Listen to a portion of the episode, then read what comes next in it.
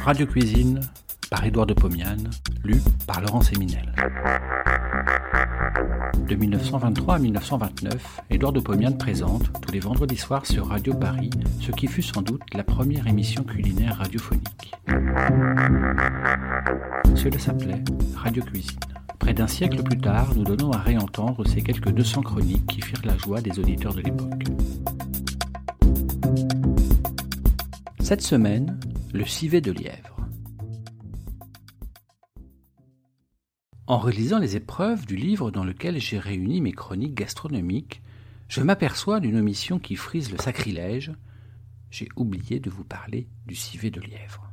Je vous ai décrit des formules savantes de lièvre à la crème, de rable de lièvre au four, de pâté de lièvre compliqué, et je ne vous ai pas dit comment on fait le civet. Mais je me console, car je suis convaincu, avec juste raison, que toute Française sait faire un civet. Le civet est notre plat national. Nulle part au monde, on ne fait cuire le lièvre ou le lapin avec leur sang, avec notre vin rouge qui s'harmonise si bien avec leur chair, avec aussi le petit verre de cognac qui donne au civet son titre de noblesse. Je viens de manger, il y a une semaine en Angleterre, du lièvre bouilli. Est-ce mauvais? Je n'ose pas dire oui, mais je dis que cette préparation est insuffisante pour nos palais français, habitués à être mieux impressionnés. Le civet qui mijote dans la casserole parfume toute la maison. Pour manger un civet de lièvre, on invite toujours son meilleur ami et on réserve toujours ses deux meilleures bouteilles, l'une pour la casserole, l'autre pour verser dans les verres. Je vais donc faire un civet de lièvre. L'animal dont je dispose n'est ni trop gros ni trop petit. Il a été tué dimanche, et il a été tué proprement, noblement. Il n'a pas été abattu à bout portant. Les plombs ont fait sur son pelage des traces imperceptibles. Voici pourquoi je me suis permis de laisser le lièvre se faisander depuis cinq jours à la fenêtre de ma cuisine. S'il avait été délabré, je l'aurais mangé lundi ou mardi au plus tard. J'écorche l'animal, je le vide.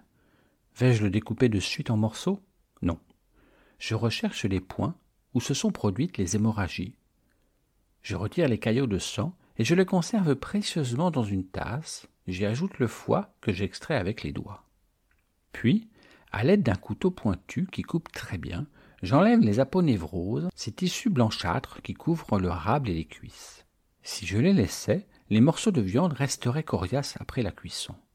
Je désarticule les cuisses et les épaules, puis, à l'aide d'un couperet et d'un maillet en bois, je découpe le rable en tronçons.